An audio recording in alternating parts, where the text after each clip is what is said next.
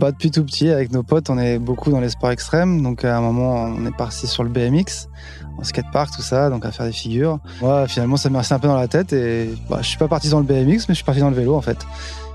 Il suffit pas de planter pour agir pour la biodiversité, euh, qu'il y a des choix euh, bah, judicieux à faire en, termes de variété, euh, en termes de diversité génétique des plantes.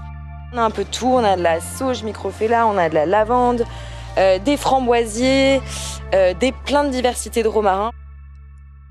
Vous écoutez Parole de Francilien, le podcast de la région Île-de-France qui vous donne la parole. À chaque épisode, nous partons à la rencontre de bénévoles, d'artisans, de lycéens, d'entrepreneurs, d'agriculteurs ou encore de sportifs. Ils ont tous bénéficié du soutien de la région pour s'engager, se reconvertir ou simplement poursuivre leur passion. Voici leur histoire.